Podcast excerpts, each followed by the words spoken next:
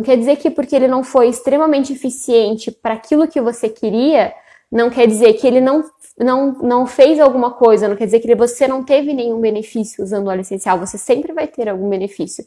Talvez não foi 100% daquilo que você esperava naquela situação específica.